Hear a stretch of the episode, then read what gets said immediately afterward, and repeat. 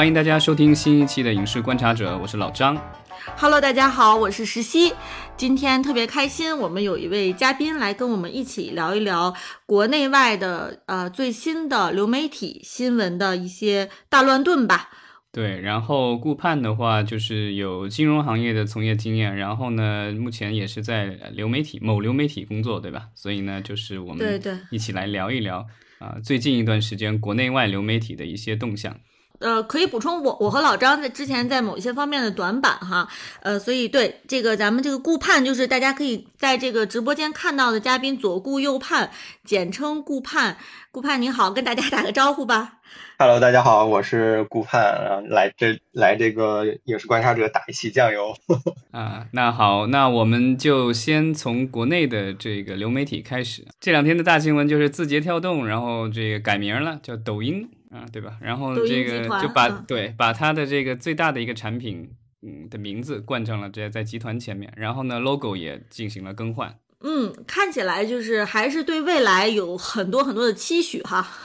对，但是显然就是抖音已经摆到了这个最重要的位置了。呃，其实大家现在，我们之前节目当中就有多次有说过，大家现在目前对于短视频平台的这个关注度，哈，很多时候往往要高于对于长视频流媒体平台的关注了。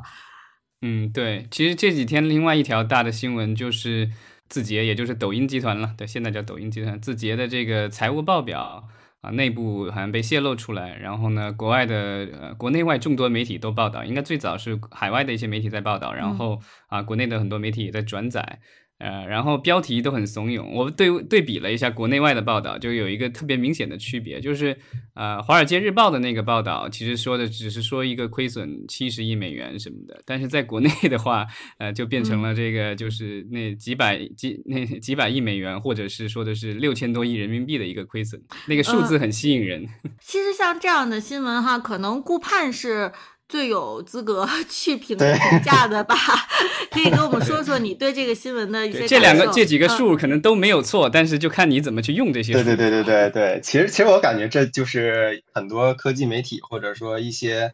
呃所谓的这个为了吸引眼球的一些媒体的一些惯用伎俩了，因为嗯，在很多的公司在尤其是这个对于科技企业来说，它在这个港股上市的时候，因为呃，需要一些财务报表的一些会计准则的处理，所以会导致它在刚上市的时候，它的亏损会显得非常的夸张。然后媒体呢就会把这个抓住作为一个一个标题的卖点吧。就一方面可以说这个国内的自媒体有多卷，是吧？就大家为了这个吸引点击量，就是这招是屡试不爽。然后另一方面，其实也刚好趁这个机会跟大家科普一下，就为什么。呃，这个字节跳动在最近一期披露的这个报表里边，它会在这个亏损里边会写的亏了六千多亿这个人民币，呃，其实是八百四十九亿美元嘛，远超于它的那个二零二一年的收入六百一十七亿美元。对对对，对它里有另外一个数字，就是这个叫运营亏损，这个数字相对合理一些，是七十一点五亿美元。是的，是的。去年这个二二二零二零年的话，就上上再上一年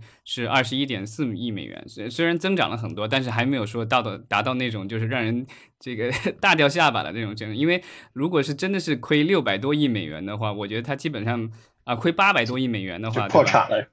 对啊，这个没有，就是我觉得，就是他把整个中国的这个流媒体行业都给亏光了，整个市值，对对，市值可能都没有那么多。那个顾盼能不能帮我们解释一下，就是他为什么因为这个，因为因为是会计准则的原因，对吧？就是是的，造成了就是有一个这么庞大的一个亏损，是的，是的，是的，对对对，我先来解释一下这个减这个，因为它那个准则呃会有很多的这个条款，可能理解起来如果我们细抠的话会比较麻烦，然后我就简单解释一下它最基本的原理吧，就是。呃，对于很多这种科技类的公司，因为我们都知道它在这个成长的过程当中，不可避免的为了发展要去融资嘛。那它在向很多这个 VCPE 这种投资机构融资的时候呢，呃，因为是比较早期的阶段，所以很多投资机构在投这家公司的时候，比如说我在投字节跳动的时候，我可能就会选择去投它的这个优先的可转换，呃，就可可可赎回的优先股。什么意思呢？就是说。它的这个在赎回权，就是一旦在清算的时候，呃，它的这个赎回的权利会在基本的普通股票的这个顺序之前，也就是说，它其实是给这个投资机构一定程度上的保护的。所以这算是一个常见的一个做法，就是大家投资机构为了保护自己的这个呃回收这个投资回报的流动性，他会选择以这种呃可赎回优先股的方式去投资这家公司。但是在会计准则上呢，其实本质上它是还是一个股份，但是在会计准则上，尤其是在香港上市公司的这个会计准则上，它采用的是一个 IFRS，其实是一个比较通用的一个。一个会计准则，那在这个准则处理之下呢，要求把这种的可赎回优先股去记为公司的一项负债，所以它只是在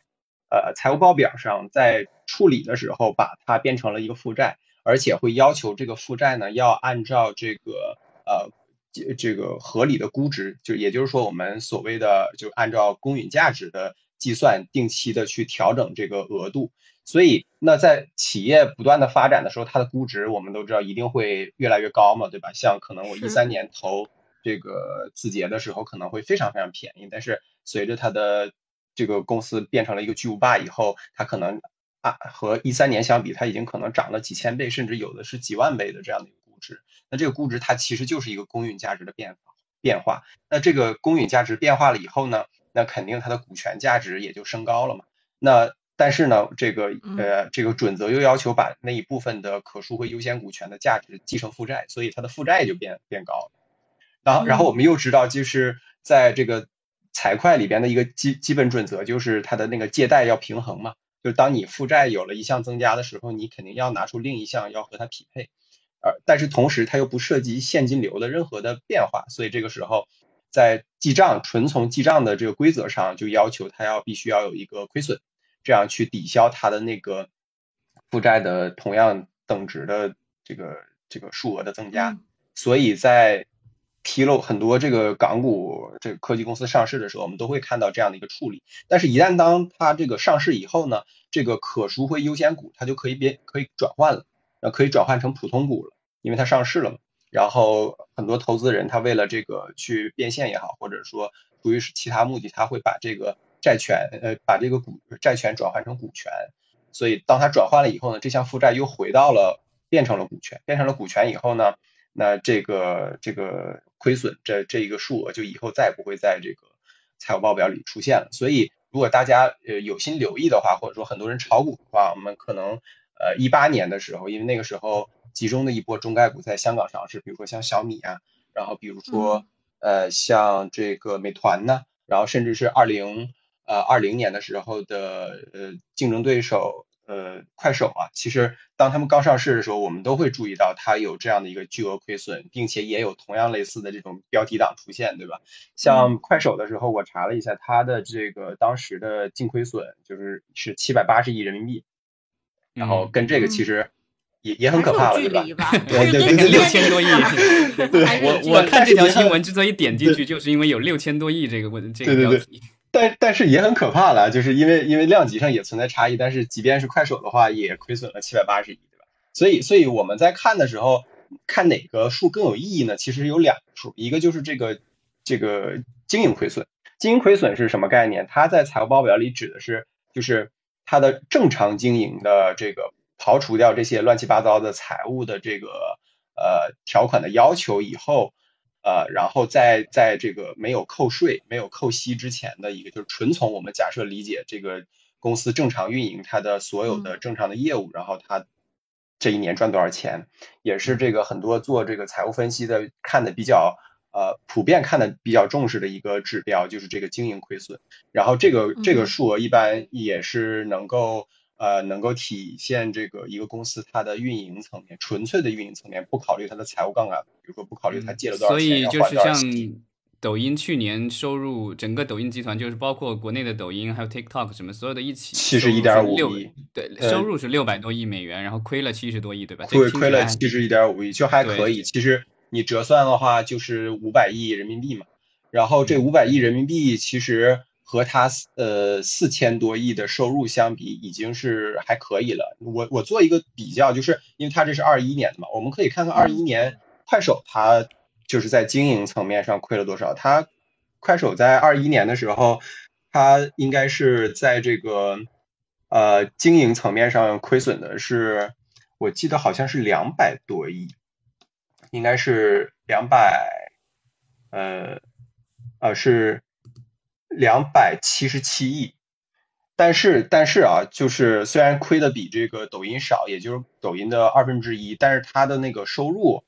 二一年的时候才八百多亿，而抖音是四千多亿，所以这个我们可以看到非常显著的一个一个经营效率差啊，就是。收入其实只是抖音的大概五分之呃五是五分之一吧，对，五分之一。然后呢，它的经营亏损却却要跟那个只是抖音的亏了一半儿，所以这个效率差还是非常显著。这里边其中的原因可能是因为在快手在呃二零二一年的时候可能花了比较多的预算在这个海外扩张上，但是因为就是抖音的 TikTok 实在在海外的。这个比较能扛打，所以快手在这个无论是拉新上还是运营效率上，其实都会呃亏的比较多造成的。嗯，对。这两天其实我看还有新闻，在国外的新闻提到说，抖音现在在海外的这个就是音乐呃平台，它也在铺开，我忘了叫什么名字。他们现在在海外好像搞了一个新的音乐平台，然后虽然好像还没有在比较大的欧美市场上，然后但在亚洲啊还有印度什么的一些市场已经上了这个就是音乐的 APP，然后。啊，想要跟这个 Spotify 啊，这个什么啊，Apple Music 什么之类的，要抢一杯羹啊，这个所以就是抖音现在目前野心还是很大的。对，因为它现在这个这个音乐也变得这个快餐化了，然后尤其是 TikTok 也好，还是抖音也好，就是它配合它自己的那个短视频，它作为 BGM 的话，它发现自己经常能推出很多呃洗脑的这种歌曲或者流行歌曲，所以。呃，其实从从这个很多用户行为上，他可能也发现很多人开抖音就是为了听歌的，所以会有会有这样的一些一些动作出来。对我从从去呃从二零年开始就注意到，就是很多的这个呃，其实这些音乐的这些 A P P 里面，其实都有所谓的这种，不管是官方提供的还是用户自己整理的，都有这种所谓的抖音什么歌单啊排行榜也好或者什么之类的，就是大家其实是把抖音里的这些歌曲的流行程度当做一个风向标来来这个 来找新新的歌来听。对对对对，因为其实十五秒一分钟以内的，它就特别适合抓那个 hook 剧嘛。然后那个音乐里边那个那个最最洗脑的那一段，他抓出来以后，然后就会让人不断的去对这个音乐就是产生好奇，然后想听，然后会踩点什么的，然后就会产生后续的一些消费的内容消费的动作。对我听到的那个报道是在电台里的，就那个就是国外的记者，就是怀疑这个抖音有没有能力，就是在那么短的时间内能够赶上这些巨头。他们认为这些巨头其实跟这些音大的唱片公司谈判什么之类，花了很长的时间，也花了很多的钱，然后才有今天的这个地位啊。但是我我听了他那个想法以后，我都觉得就是既然那些因为全球只有三大唱片公司对吧？华纳、索尼、索尼和环球对吧？嗯，对。就是三大唱片公司，其实谈判起来，这三大唱片公司现在好像好多都有占了什么 Spotify 的股份，然后包括腾讯音乐都占了 Spotify 的股份，然后他们其实呃这种前面的这种什么分账模式啊，各种东西都已经谈好了，所以我觉得其实如果抖音能够这个找到一个切入口的话，其实可以应该是。比较快能够跟他们谈下来这些合作，因为我觉得如果你有那么多钱摆在桌面上的话，这些唱片公司肯定很乐意。因为现在其实实体的唱片什么之类的已经基本上就是退出市场了。嗯嗯，老张的意思就是还是拿钱砸呗，抖音反正这么豪横是吧？对呀，既然这个就能亏那么多，那就继续再多多亏一点。呃，不过与此同时，其实我也想说啊，就是抖音它的。用户数量是不是也面临着一个见顶的问题？至少在国内的情况，因为之前我们节目当中其实有聊过，说国内短视频的用户，呃，其实已经基本上快要跟这个微信的用户差不多了，对不对？嗯，微信是有有有十亿吧，是吧？我记得上次咱们聊。对对对，然后抖音基本上是八亿还是九亿啊？好像是很很，就是不是抖音就是短视频，所有短视频的用户。嗯。这个就是我觉得，就是它虽然国内可能这个就是快见顶了，但它在海外的话，其实还在增长，而且现在势头也还挺不错的。我我我前两天还看到有一个报道，啊，说是根据这个 Sensor Tower 的这个统计，是九月份，呃，抖音还有这个海外版的 TikTok，全球的这个收入，就是它的这个 App 内的这个收入，就是在啊苹果的 App Store，还有这个谷歌的这个应用商店里，收入是三点一五亿美元，然后是全球的这个类似的这种非游戏的这种应用里面收入的冠军。嗯嗯，对，然后是去年同期的一点七倍，然后说，但这个里面有一半儿是来自于中国版的这个抖音，然后之后的话是这个 TikTok，就是差不多就是这个就是。一半一半了，对吧？差不多一半一半。然后美国市场他说是排第二，就仅次于中国市场，然后是贡献了百分之十六点六，然后之后是日本贡献了百分之三点四，啊，就是它在海外的话，其实还是呃镜头还是挺强劲的。嗯，抖音在海外的这个发展和拓展，哈，可以说是我觉得让咱们国内的长视频流媒体平台应该是倒抽一口冷气吧。咱们国内的长视频流媒体平台。看起来哈，这个海外之路真的是非常非常的艰难，而且与此同时，其实在国内，我们说长视频平台也进入到了一个瓶颈期，或者说可以进入到了一个寒冬。那接下来，要不然咱们来说一说最近这个国内的长视频媒体有哪些消息吧。呃，长视频的话，就是其实有一个新闻，大家可能最近都看到了，就是说。啊，有一个平台就出租爱奇艺的账号，然后结果最后被判罚了这个两百零三万，其实是经济损失两百万，然后再加合理开支三万，一共是赔了两百零三万。可见现在这个出租平台账号哈，要特别的小心了。但其实这个国内外其实都是一样的，因为那个就是之前我们也聊到过，奈飞什么的也在不鼓励他们的用户去这个共享账号，因为但其实前几年他们势头增长势头很猛的时候，每年增加几千万用户的时候，他们其实根本就不管这个，甚至奈飞的这个官方的推特账号什么之类的，还拿这个东西做过调侃，就是。就是感觉好像就是我们家的账号就是大家喜欢分享，就这种意思。嗯嗯。但是到今天，它的这个就是会员人数到了顶了，就是不不再有显著的增长了以后，他开始想办法能怎么从这个已有的账户上这个限制大家去过过多的分享。比如说，他提供了这个选择选项，让你可以去买一个多加一点钱的套餐里多加一点钱，然后可以允许你分享这个账号给跟你不住在一起的人用，或者是。你可以就是，如果你让你分享你账号的人，这个你给他们这个，好像他会给你一个这个抵，呃，就是类似于折扣一样的，让你去新注册一个账号什么之类的。反正就是希望大家不要去那么多的去共享账号。这个就是基本上就告诉你，它这个行业已经到了一个拐点。那我觉得现在就是爱奇艺，这其实不是爱奇艺第一次了，好像之前咱们好像也聊到过，爱奇艺之前也有跟其他的。呃，这个这种公司或者平台去打官司，然后就是说，因为就是等于是算是侵权了嘛，啊，然后这种事情就是频繁发生，我觉得基本上也是可以代表着国内的现在的这些啊，类似于爱优爱腾的这些就是流媒体的话，它其实也是会员人数已经基本上垫顶了，所以它需要在已有的这个会员上能够多增加一些，对吧？因为就是如果。允许这些公司的存在的话，他们会把这个爱奇艺已有的一些账号拿出去分享给很便宜的价格，比如一年几百块的账号，对吧？他几个人分享，每个人只要几十块钱，这样的话，爱奇艺其实损失了好几个用户，那那样的话，对他的收入肯定是不利的。所以呢，就是现在他们在加大力度打击这种呃分享账号。嗯，对，我我们日常群里头，反正大家经常会在这个分享看这就用这个呃长长视频流媒体平台的这个用户体验哈，所以我我其实也蛮好奇的，顾盼你现在是有有在订阅说任何一家长视频流媒体平台吗？嗯，长视频这个流媒体平台其实还是会订阅的，只不过说之前在这个呃三国三国大战的时候，就是 UI 腾。这个混战的时候，一般会选择两个平台左右去去看吧，因为其实会追剧嘛。然后你指定一个平台的话，可能很多呃其他的比较热门的剧就看不到了，所以那个时候会定两个左右。但是因为这两年嘛，因为本身长视频平台它呃的这个这个头部的这种 S 级的剧出来的这个数量和质量也在也在变小，所以就也没有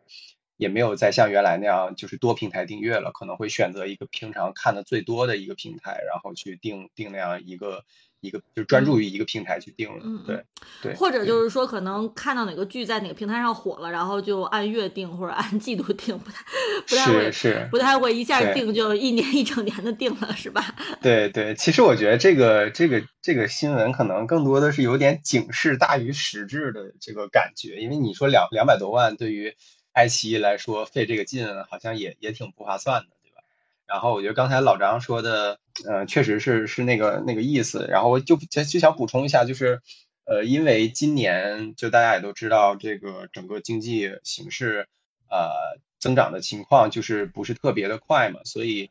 呃，对于很多的这个，因为因为其实视频平台它算整个的消费的下游。呃，然后它的这个很多的收入来源是依靠于上游的这个很多的广告主的，但是广告主本身它今年很这两年很艰难，所以其实今年以来很多的广告主都在减少它的这个预算的开支，然后从这个过去的这种追求品效品或者品效结合，然后逐渐的向这个纯粹的效果广告去去这个比例去挪。因为大家这个已经没有太多的钱去可以去浪费到品牌小品牌广告上了，所以从这个角度上，呃，我我们可以看到从预算的角度上，会有更多的广告主他在比例上面会分配到更多的给这个短视频平台，无论是这个呃效果广告点击也好，还是说像那个带货的直播也好，它都算效果广告的一种嘛，所以说白了就是买流量，所以自然而然分配给到长视频这种。就是效果没有办法直接展现，然后可能品牌品牌价值投放也无法很准确的衡量的时候，它就嗯在长视频上的投放会减少。所以我们也看到说，像爱奇艺它在这个今年的这个财报表现的也不是特别好，尤其是在广告上面已经出现了这个啊负增长，然后。嗯，那在这种这个它的二季度财报，就是它那个广告在线广告收入只有十二亿元，同比下降百分之三十五，还是一个非常大的一个下滑。那在这个基础之上，它就只能依赖于它的这个会员收入去支撑它的整个的现金流。那会员收入其实更简单了，从我们就是一数学公式嘛，就是你的这个人均的付费价格乘以这个会员的人数嘛，然后会员人数又见顶了，所以它就只能去呃变相的提高它的这个会员的价格。那你提高会员的价格，自然而然对于用户来说，它就会产生这样一种所谓的走后门的方式。所以这个也，我觉得也也是见怪不怪，或者说是一个很常见的一个必然结果。但从从技术上角度来说，我觉得这个事儿其实也可以解决，对吧？比如说像什么 HBO 或者奈飞这种，就你可以大不了说我就是绑定设备嘛，这样你就没有办法租借了嘛，对吧？我只能绑定你的手机，然后你你没有办法把，你总不能把你的手机借给别人。所以或那个其实爱奇艺它是有跟那个手机有关的，就是你要在一台新的设备上登录，好像需要这个手机的验证码什么之类。但是就是就是说，我就纯验证码我都不不要给你了，你就只能绑定在这一手机上看，你就别的就别想。国外的很有些公司，据说之前想要这么来限制，但是后来又研究以后会觉得这个东西对用户来说，会就是对一些普通的没有这个所谓的这个非法分享的这种用户来说就不方便。是不对体验不好的话，那可能会引起人家退订，这个就是一个更麻烦的事情。所以我觉得就是流媒体的话，还是要注重一下你的这个用户体验，用户体验就是你要做到一个平衡，对吧？你不能就是说为了我要我要守住。这这这五个用户，然后丢掉一百个用户，这个就麻烦了。嗯，尤尤其是咱们国内的这个长视频流媒体平台，之前其实已经是把很多的这个用户都惹火了哈。关于这个价格歧视啊，在广告价格歧视各种的这个变相收费上面，已经是让大家都是特别的不满了。如果你现在再拿出这么一个方法来的话，我估计可能要真是又要群情激愤了。对对，但我其其实想表达的是是。订阅制，呃，尤其是在内容数字化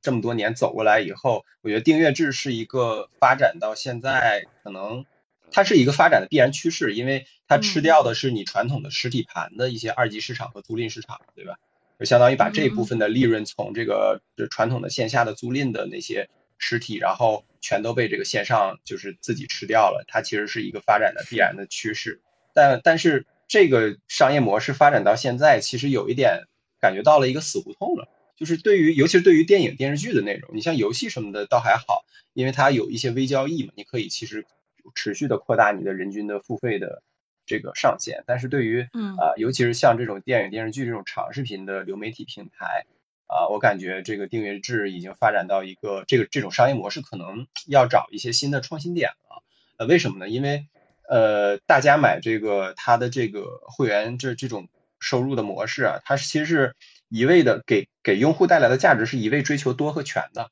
但它未必真正的直击很多呃用户的使用需求的，尤其是像长视频内容，它本身比如说是一个呃低频消费，或者说我指的低频消费是说你你不会就每天都看同一集内容，你你你一直都是说呃你在看新的内容，或者说在看经典的内容，但是你的这个对于同一个内容的消费频次不会那么的呃频繁，然后给你很多内容库，同时你也看不完。然后再加上每一个每一个人呢，他对于内容的消费偏好又不一样，所以就这种商业模式它很难形成呃价格歧视，就是最后就是统一的，就是每个人十块钱或者二十块钱，但是其实每个人的这个价值点诉求都不一样，所以它其实本质上是这种商业模式无法实现它的收益最大化的。所以我觉得可能未来在这种订阅制上，可能就是更新更精准的这种多样化的套餐标准，针对于不同用户的可能会是一个。会是一个趋势，这样也也变相去解决了所谓的，呃，就是大家去租赁嘛。大家为什么去租赁？不就是因为说我我可能就想看一个内容，但是我买这东西不划算，我就用一次性的去租赁去去解决我的需求。但是如果未来订阅制能有针对就所谓的针对不同人的或者不同群体的千人千面的话，这种套餐组合的话，我觉得可能也是一个解决方式。嗯，呃，顾盼其实说的这是一个很重要的点哈，就是目前它不是说光是我们国内的流媒体平长视频平台可能面临着这个四面楚歌的这种很惨淡的情况，其实现呃尤其是今年吧，我们看到这个海外的长视频巨头也纷纷就是出来，就是来重新去呃思考、重新探索这个新的商业模式。呃，那其实我们就是可以把这个视野吧，其实放得更宽一点。咱们可以结合目前国际上这些大的长视频流媒体品牌，然后呢来呃说一说最近可能大家还想在商业模式上做哪些探索，好不好？对，然后其实咱们现在是十月份，九月份的时候，其实我们之前提到过，迪士尼开了它的这个 D 二三。啊，一百周年，然后就是发布了很多的项目啊，各种物料，大家估计都已经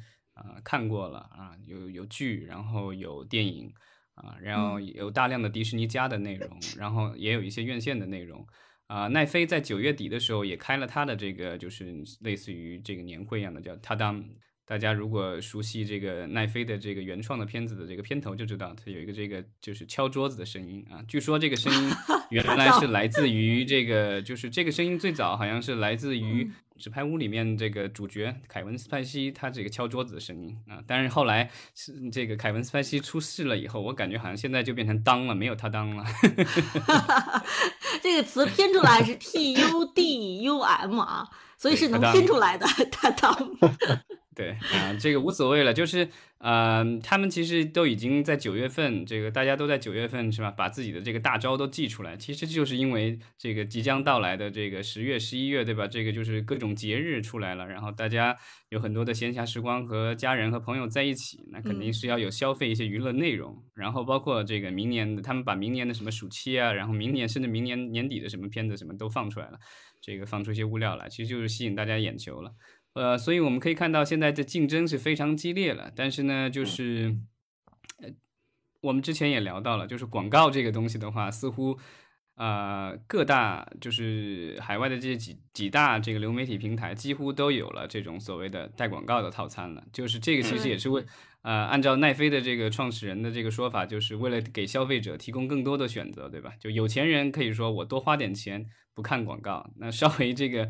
囊中羞涩的人的话，就可以说啊，那我就少花一点钱，然后看点广告无所谓，我能忍受。对，所以现在就是这个奈飞，就是在十一这个这几天就放出了他的大招，因为之前我们在之前节目里聊过，迪士尼家其实他说了，有十二月份要放出它的带广告的这个版本啊，然后呢，之前我们说了，它的这个带广告的版本会是现在的这个就是不带广告版本的这个价格，七块九毛九美元一个月。啊，所以那它不带广告的版本要涨价，涨到十块九毛九美元一个月，啊，但是奈飞就属于这个，虽然比它晚，这个就是公告这个事情，但是呢，它宣布的日期居然比迪士尼家还要早，它十一月初应该就是陆陆续续上线了。然后呢，价格呢，对，价格也是对对照着迪士尼干，就是迪士尼七块九毛九，它就六块九毛九，我就少你一块钱，嗯。呃，呃其实我有一个技术问题哈，就是因为我知道咱们国内有一些流媒体平台，就是你如果你的订阅没有到期，其实你是可以，就是我现在在交后就是续订的那个钱，就是说我我现在交钱，但是我现在其实还是会员，那我就是下一呃下一阶段的会员是从我当前阶段结束之后开始算。就是我可以现在交钱，就交的其实是一个预付的一个费用嘛。那我在想说，哎，就是奈飞，比如说他既然说了十一月初，呃，他可能就比如说有呃有非会员或者什么要涨价，那在在在它涨价之前，是不是可以就是比如说我我可以先再续订一后面一年的这个呃，奈飞跟其他的稍微有点不一样，它通常来说没有按年收费的。他提供给你的都是按月收费，哦，都是按月，所以你是绑定，你可以买充值卡，就你也可以买充值卡，充多少钱进去，他每个月扣，每个月扣多少钱，或者是你可以就是绑定一张信用卡或什么之类的，他每个月扣钱，是这样的一个模式。所以，所以他没有办法说我我是交现在的钱，但是没有他他他会保护所谓的这个老用户，比如说我现在宣布十月份涨价。啊，但是我的这个就是老用户的话，可以在有一个缓冲期，嗯，比如说到在今年年底之前还是原原来的老价格，之后才会是新价格。但是你如果是现在新注册的用户，那你就是这个新价格，它会是这样的一个一个缓冲期。那这一次的这个套餐，它是比原来价格要低，所以我觉得应该是原来的，比如说我原来是付十几美元一个月没有广告的版本，那我现在想要这个便宜的，那我可能就得，比如说下个月开始就是换一个套餐，降低标准。嗯，明白明白。对，但是我看了一些相关的报道，他说这个就是这个带广告的这个套餐的话，可能就是体验上会稍微差一些，比如说不允许你下载，然后呢，另外的话就是呃，可能清晰度，比如说其他的有一零八零 P 的，有四 K 的什么的，那你可能只能看什么七二零 P，这个就是稍微差一点。然后另外可能有一些节目因为版权的原因或什么的，它没有办法放在这个带广告的这个套餐里，所以它这个能看到的节目可能会相对。少一点点，嗯，所以就是说，奈飞它现在还没有说这个这一步子就是迈的特别大，大到说我现在的这些会员我要涨价，是吧？他只是现在只是说我提呃推出了一个，他这个是推出了一个便宜套餐，就是就是说我只是说就是先推出一个便宜的套餐，但是未来我觉得可能面临的问题就是，你如果不想要广告的话，可能早晚也要面临着涨价，因为奈飞其实之前也涨涨过几次钱了，已经是吧？对，基本上就是对对隔一两年就得 涨，就会涨钱。对，所以就是说，它这一次其实是一个降级，一个呃 degrade 这样的一个处理，就是你可以花便宜的钱，然后去享受带广告的这个版本。所以，就对于老用户来说，还是相对的友好的。就是它这一步其实还是相对保守的。嗯，对。所以就是到今年年底的话，就是你可以看迪士尼加，然后 HBO Max 以前已经有了，然后这个其他什么派拉蒙加，然后这些 Discovery 加，然后这些呃，其实大部分的这个主要的这些就是流媒体平台，在海外的这些流媒体平台都有了这种所谓的带广告的这个套餐。那呃，有一些媒体就报道说，就现在还没有这样的计划，至少。就是没有宣布出来的，就只剩下这个 Apple TV 加了。嗯嗯嗯，所以其实我们看，就是带广告这个模式，基本上是已经被我们国内的流媒体平台已经就是玩剩下了，对吧？就是在带广告这方面，对对对，其实我们是走的更前列一些。嗯，但是国内的现在的问题是因为我们的经济的问题，然后呢，所以就是这种，而且包括短视频的这个挤压，所以现在长视频能够拿到的广告预算越来越少。但是就是根据奈飞目前放出来的消息，虽然他没有说他现在卖了多少广告啊，但是反正他说这个新闻里说的是他基本上他要卖的广告全部都卖光了，而且就是供不应求啊。包括迪士尼家也是，迪士尼家上面有很多的这个就是这种小孩儿的节目，这个全全家欢的节目、合家欢的这种节目，所以其实很多广告主他是很希望能够在这些节目里插广告的，因为他们要卖好多东西。所以我们可以看到的就是海外的这个就是广告商似乎。对在这个长视频上面做广告这件事情还是很热衷的。包括就是之前我们聊到那个所谓的就是叫 Fast，对吧？就是其实就是这种免费的啊带广告的这种免费的这种流媒体平台，像这个 Pluto 啊、什么 Tubi 这种，他们其实这个广告收入啊什么之类的都是在上升当中。包括我们之前聊过的那些什么 Roku 那平台什么的，就是他们现在就是。呃，至少这种长视频的这种呃里面插广告这件事情，国外的广告商目前还是比较热衷的。在刚才咱们不是聊到这个就是租会员这回事儿嘛？其实奈飞它那个就是它受这种所谓的共享，就是大家之间账号共享，不管是免费的还是收人家钱这共享的，这个影响也是很大的。之前奈飞就公布过一个数据，好像他说有全球大概有一亿的用户。是没有花钱，然后拿人家账号看他的这个节目的，然后在北美市场好像就有三千万，所 以那个他北美有七千多万的用户，六七千万的用户，然后之前一直说还没见顶呢，说我们至少要一亿才见顶，所以但你把这个免费的这个三千万加上去，他就真见顶了，对啊，所以就是这也是为什么现在这些流媒体平台都陆陆续续推出了这种更便宜的套餐，其实就是为了。更多的争取一些就是对价格比较敏感的这这用户吧。嗯，我觉得卷到最后就肯定就是出来以后再订阅的时候，就是那个页面会出来一堆这个选项 toggles，然后然后你点，就是你画质要什么样的，然后你要不要看广告，然后你你你喜欢看什么类型，你都点完以后，最后给你算出来一个属于你自己的这个订阅费。卷卷到最后就是这种这种就跟那个购物车似的这种选择标准。对，不过我们说现在因为全球其实都面临着通货膨胀的问题嘛，所以就是呃，如果说你的推出一个版本，反正价格上面呃至少是有一些优惠哈，那可能对于很多人来说还是有吸引力。就是无论如何，就是我周围所有的东西都在涨价，然后发现说，哎，奈飞还还可以选有一个更便宜的选择，或者是迪士尼有一个更便宜的选择，说不定会吸引到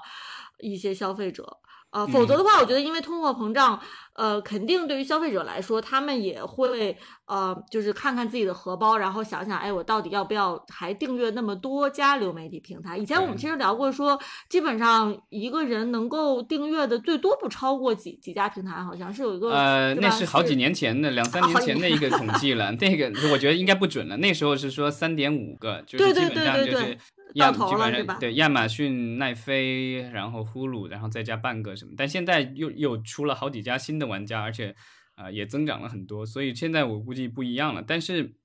毕马威那个就就是六月份有一个研究，他就说因为通货膨胀，他说他们的调查出来百分之二十的人，美国的这种消费者可能会取消一家流媒体。这个就是我觉得对于这个长视频流媒体平台来说，这就是一个坏消息了。就是大家就是之前涨价啊什么之类的，好像还没有什么太多的人退订，但是因为通货膨胀，因为经济的影响，对吧？因为我觉得这个是好几方面，一个是通货膨胀，呃，就是你的钱就是要花到其他地方，对吧？你吃的可能要花更多钱，住的要花更多钱。然后另外的话就是这个现在怎么说呢？海外的这个疫情的话，其实基本上。呃，虽然还有一定的影响，但是影响没有以前那么大了。那大家可能就户外的活动会多起来。那其实，在户外得花钱。那这个就是户外以及啊，你这个其他生活方面需要花更多的钱。以后那只只能是压缩这种所谓的我们这是说这种消遣性的消消费，对吧？就可有可无的。嗯，流媒体肯定是其中的一个了。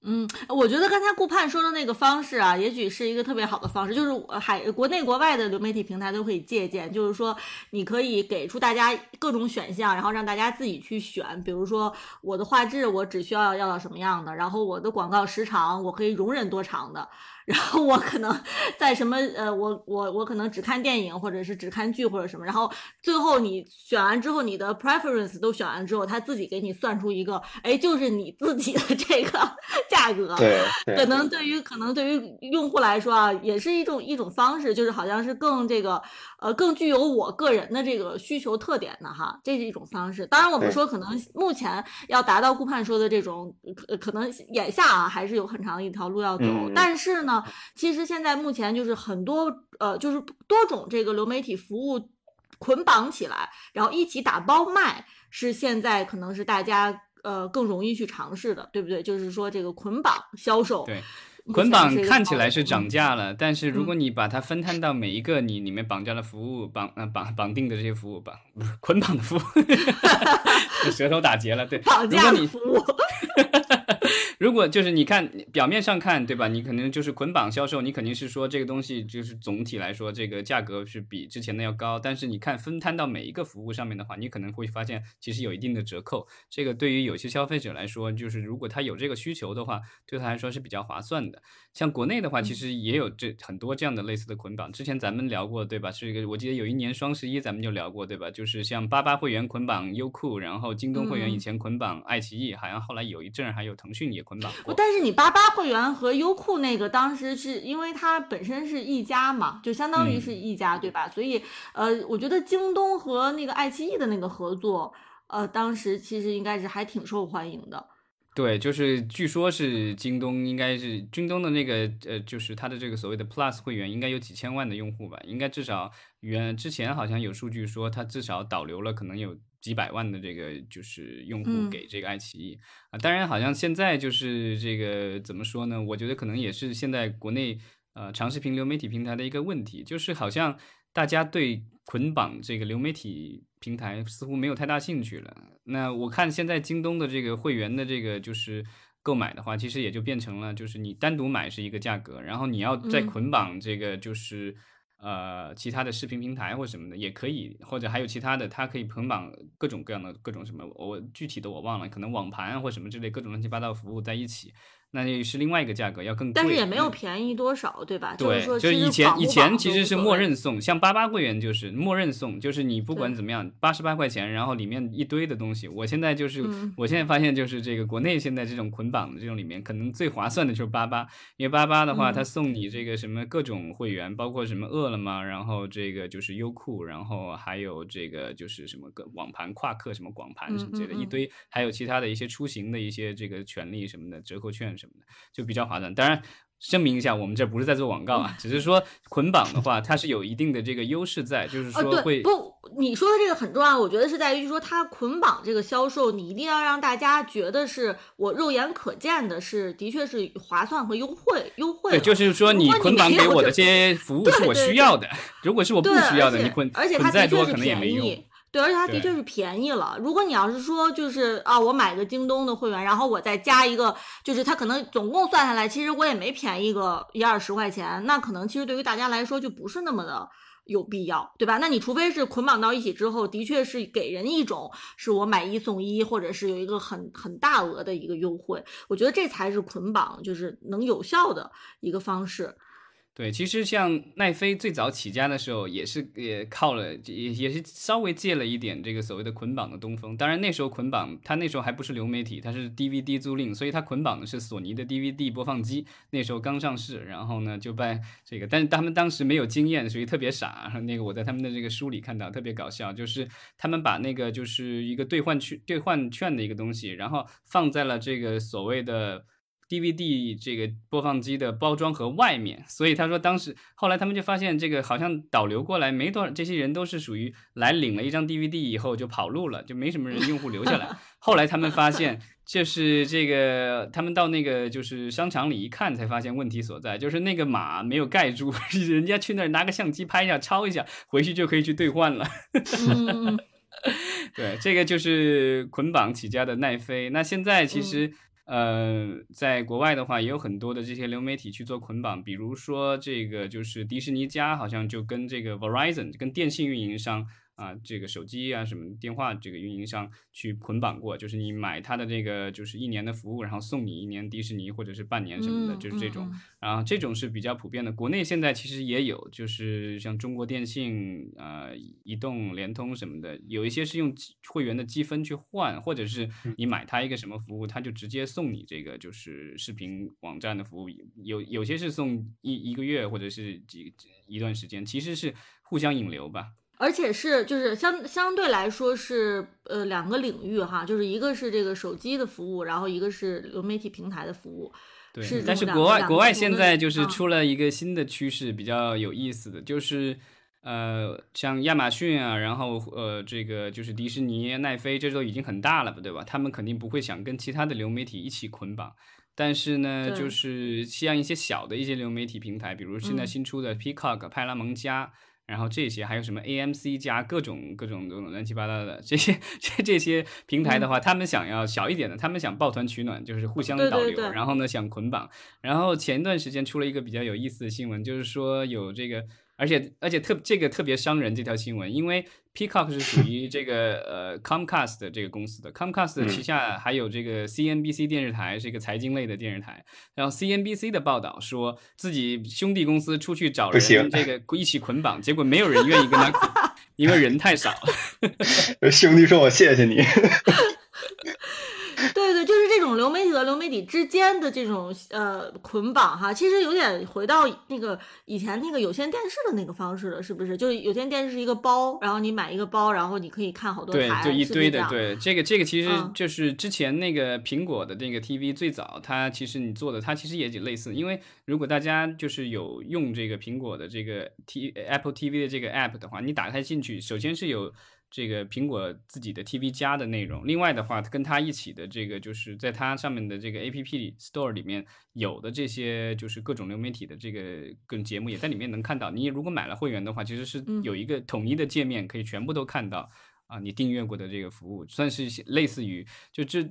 当时这个 Apple TV 加推出来的时候，很多的这个媒体在报道的时候也就说，就是说苹果感觉就是在流媒体上的野心更像是想要做一家这个就是有线电视公司，也就是他自己可能有自己嗯有线电视公司旗下自己的电视台，就是他自己的 Apple TV 加。另外的话，他想把其他所有的这些平台，因为他本身的这个苹果手机和苹各种苹果设备特别多，然后用户多，所以呢，他是让别人来这儿自己这儿开个店一样的。然后呢，他反正坐收渔翁之利，对吧？因为你他这个野心太太对大了，，通过这个苹果的应用商店去订 嗯订阅，这个我们之前也聊过。比如你去嗯通过他的这个应用商店去订阅这个，不管是爱奇艺还是这个就是奈飞或什么的，他都要交那个苹果税百分之三十，这个很重的。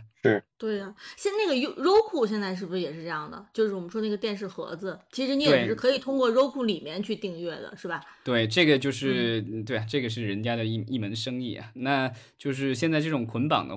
捆绑的话，会成为一个潮流，但是具体这个到底能捆绑成什么样子，我们现在还不知道。啊、包括这最近有新闻说，这个连那个沃尔玛也推出了会员，这个叫沃尔玛加啊。当然，它主要是购物，跟那个亚马逊的 Prime 类似，但是呢，它拉上了这个派拉蒙加，跟它一起，嗯就是说，嗯你买我的这个就是购物的这个。呃，会员的话，顺便也送你一个这个派拉蒙加，就跟这个京东的那个其实是类似的。对对对对，他那个主要为了对抗那个亚马逊的 Prime，可能是。嗯，对，但是就是这种这种，其实视频平台如果接受这样的安排，去跟另外一个巨头就是捆绑的话，其实会有一个不大好的一个事情，就是说，虽然用户数量可能会有一个比较显著的一个增长，但是就是说，因为巨头的议价能力会比较强，所以比如说你在派拉蒙家普通这个用户可能是比如说五美元一个月买的，那可能沃沃尔玛跟你结算的时候，可能就没有五美元了，可能就给你一个二美元嗯什么之类的。嗯，就是看谁更强势啊。对，我觉得这就就其实它就是一个，呃，商业在不同发展阶段它的一个重心侧重点不一样，可能像这种巨头之间的合作。呃，就比如派拉蒙和沃尔玛这个，可能派拉蒙看中的就是这个人头数，对吧？我不管你给我结算多少，反正我想让我这个这个订阅数先上。对，因为其实就是像派拉蒙加这种平台什么的，因为它其实也是有一些广告的吧，我印象当中。所以呢，其实它是如果用户数量增加了以后，它其实也可以就是虽然可能对用户直接收费不一定增加特别多，但是可能广告费会有一些收入。嗯而且我觉得啊，就是这种 bundle 的这种东西，可能从商业上讲，可能多见于这种寡头竞争的环境嘛，因为它防止是这几个落后的小兄弟怕这个被吃完全吃掉，然后采用的一种合纵连横的方式对抗这个一两个巨头嘛。那这种情况，其实从目的来看，我觉得就可能对于合作双方来说的话，他们的这个拉新的价值，就是也就是说拉用户的价值，远远大于所谓的这种已经订阅用户留存的价值。因为你对于已经订阅的用户来说，首先你为了留住他，如果他已经要决定流失的话，你不可能指望着说我通过 bundle 另一个东西的会员，然后让让他再继续续订你，对吧？就是，然后第二就是说，如果如果就是他买了你的这个 bundle 的东西，你也不知道，如果你去不用这个服服务，他会不会还是在续订你原来的那个，也说白了就是你没有办法去归因你到底有多少个 percent 这个这个呃 turnover 是是由于你这个 bundle 带来的留存的提升，就 retention rate 是多少增长是因为你的 bundle，而那个但是拉新你咱们尽量这个说中文名词。哦，retention rate 就是留存。好，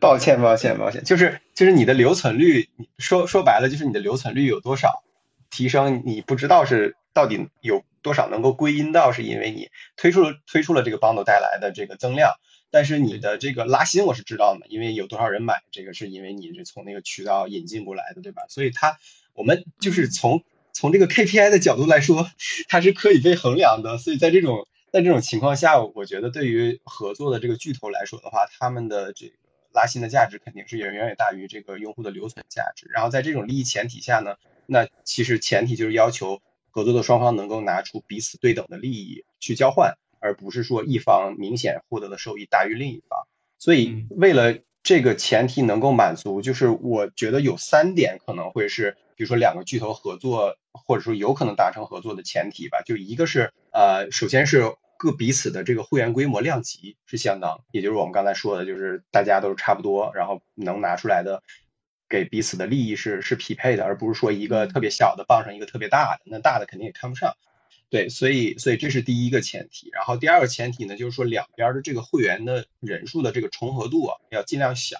因为如果你重合度大的话，大家都薅羊毛了，对吧？然后这反而是一种互相伤害，对吧？本我本来已经分别订阅了这个爱奇艺和京东了，然后我我拿了两份钱，然后现在你推出了一个捆绑包还便宜，那我肯定薅这个羊毛。那你这个合作对于商业角度来说，它没有没有任何的意义，反而还会损失掉很多的收入。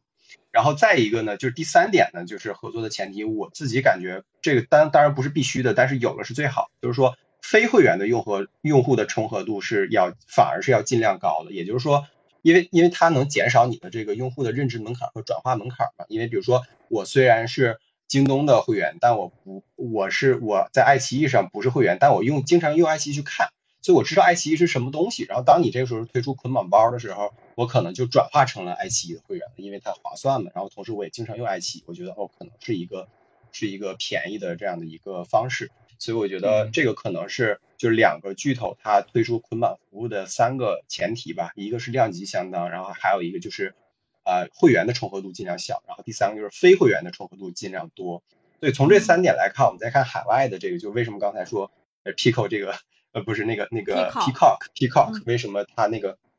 就那么的尴尬？因为因为他那个他现在那个订阅数好像是才一千五百万，太对对特别少，一千五百万。然后你说他和那几个那几个派拉蒙也好，派拉蒙是四千三百万，然后 HBO 好像是是九千两百万吧。然后七千多万就七千多七千多万是吧？然后更更别话迪士尼，迪士尼可能是一点五亿吧。我就我看了他们那个最最新哦，那个是全球全球的全球的全球的，然后美国也就几千万吧。对，奈飞应该是全球两点二亿对吧？然后美国应该是七千，你刚才说是七千万，七千万对七千万左右。对，所以你看这个量级上本本身和和这个 Peacock 都是不对等，所以它其实和那几个就哪怕和那个呃派拉蒙和 HBO 其实都玩不到一起去。嗯嗯，对。这两天这两天有一个新闻比较有意思，就是因为但 Peacock 虽然小，但它的母公司康姆卡斯特很有钱，呃非常大。然后派拉蒙虽然会员数多一点，但它的母公司这个就是派拉蒙国际，其实像现在市值很低，所以现在的传言是说，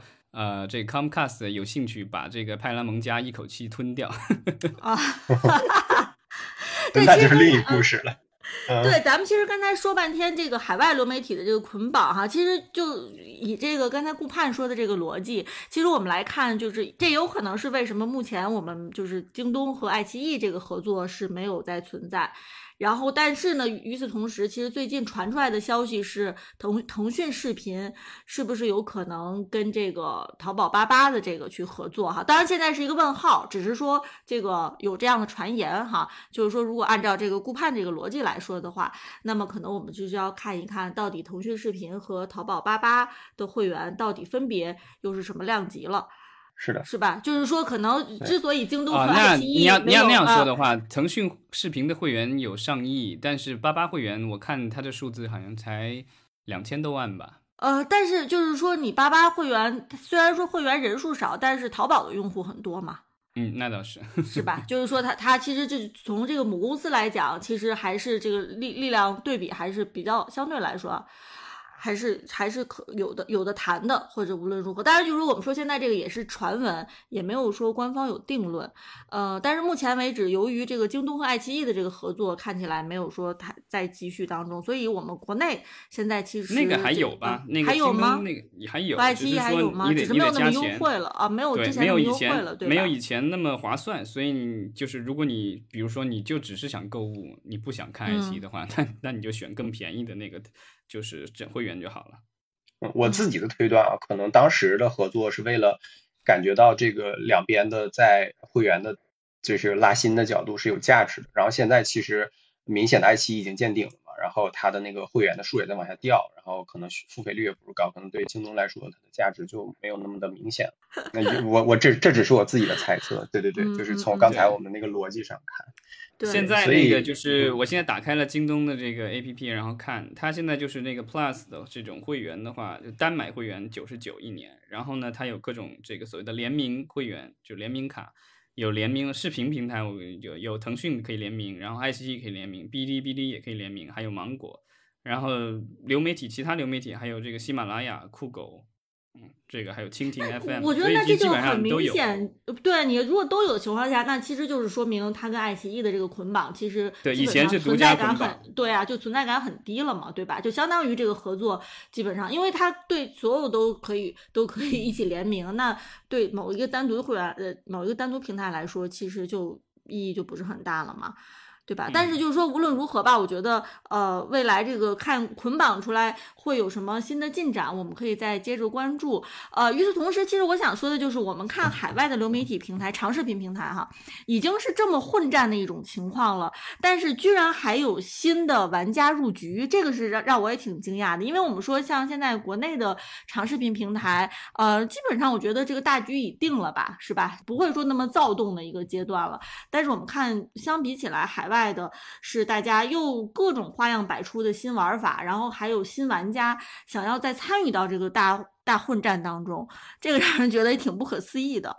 嗯，就是有一个那个是叫 Epics，然后这个应该是美国的一个这个有线电视台，然后也有流媒体吧，然后它要改名叫做这个就是 MGM 加，这个是明年一月份要改。然后另外的话就是呃狮门旗下的这个 Stars 电视台。啊，他们就是也有自己的一个国际在国际区域的一个流媒体平台，然后就要改名叫做这个狮门家 Lionsgate 家，就是其实都是要转型了。因为之前像狮门，因为他收购了这个 Stars 这个有线电视台，然后花了几十亿美元，后来这个狮门的价值一直在跌，跌的都比他当初收购这个 Stars 电台的市值都要低了，好像是。所以后来大家这个一一度都是怀疑说狮门会不会把 Start 这个电视台变现卖出去，因为值好几十亿美元呢。就电视台的这个价值没有降低很多，但是狮门可能因为就是全球的这种就是电影市场的萎缩什么之类的，然后市值跌了很多。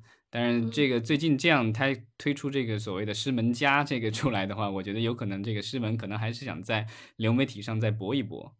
嗯嗯嗯，就还是不死心 是吧？我怎么说呢？就是好莱坞的这几大基本上都推出了自己的这个流媒体平台，那就是呃，狮门作为一个所谓的这个 mini major，对，就是这个就是六大以外的这个五，现在是五大对吧？五大以外的这个一个大，他他还是想这个就是想搏一搏啊，也许他可以想方设法跟 Peacock 绑一绑。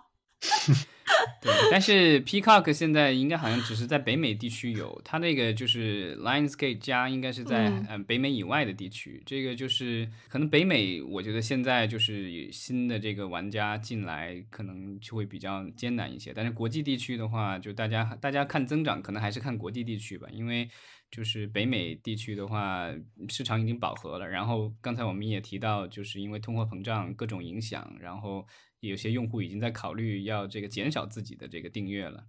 嗯。嗯，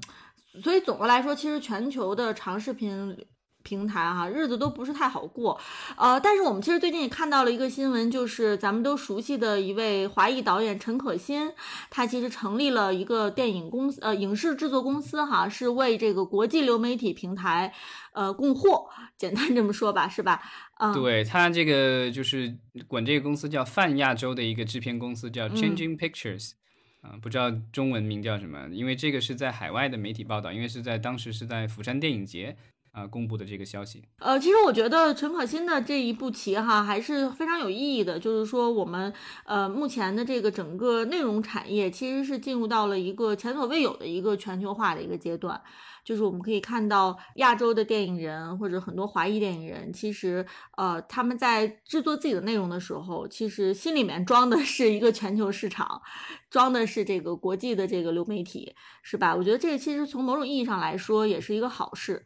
嗯，就是这个全球化的这个势头，可能真的是无人能挡的。对陈可辛导演的这个新的公司啊，号称要制作开发将近开发制作要将近二十部剧集，然后呢，在釜山电影节的时候公开了好像前五部，然后说是在四年内会交付，然后呢，就是这些作品在来自中国香港、中国台湾，然后还有韩国、泰国和日本，所以呢，就是之后的话，据说还会开拓到印尼、越南、菲律宾、新加坡和马来西亚。这个就是项目，反正还挺多的，然后各种类型的都有，然后分布在各个地方。但我觉得比较有意思的这个就是新闻出来的里面写到，就是说他计划在每一集的这个就是制作上面投入二百五十万美元，这个其实好像还挺高的一个价格，就是拍。嗯，那其实，在在整个亚洲地区的话，可能制作费用最高的地区，可能也就是咱们大陆地区，然后还有日本、韩国。这些地方可能制作费用比较高一些，然后其他地区的话，因为市场比较小，然后这种类似于这么贵的二百五十万美元拍一集，其实是很少见的。包括港剧、台台剧什么的，很基本上不大可能出现这个数字的。那这一次陈可辛导演，我觉得野心也挺大的啊，就是想要拍出这种，就是用高成本来拍出，就是这种精品剧集，然后应该是要卖给这个就是呃流媒体平台。然后比较有意思的是，他提到是说。这个资金的来源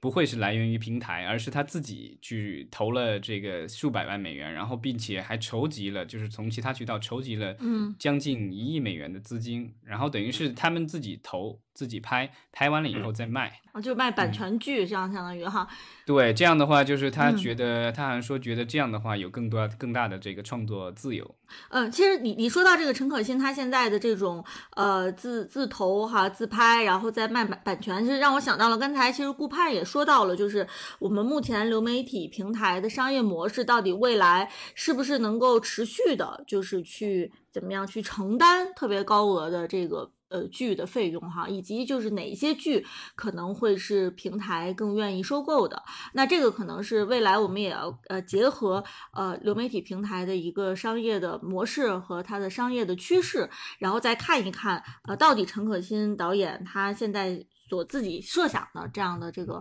制作模式哈，是不是能够真正的实现。对，其实就是因为陈可辛导演以前之前都是拍电影嘛，那电影的话主要就是有有有资方出了钱把电影拍了，然后在影院回收，对吧？然后之后再再卖给流媒体或什么之类的，就是这个风险的话其实是很高的。那就是他现在拍剧，然后其实像在呃欧美的这个处于这种比较成熟的这个市场的话，大部分的剧集都是基本上找到买家以后买就是。买家已经出了一部分钱或全部钱都出了，然后制作公司才去做的，这种就是风险相对很低，但是就需要你成本控制的很好，就是你拍摄期间不能够就是突然一下预算增加太多，这个是会有一些麻烦，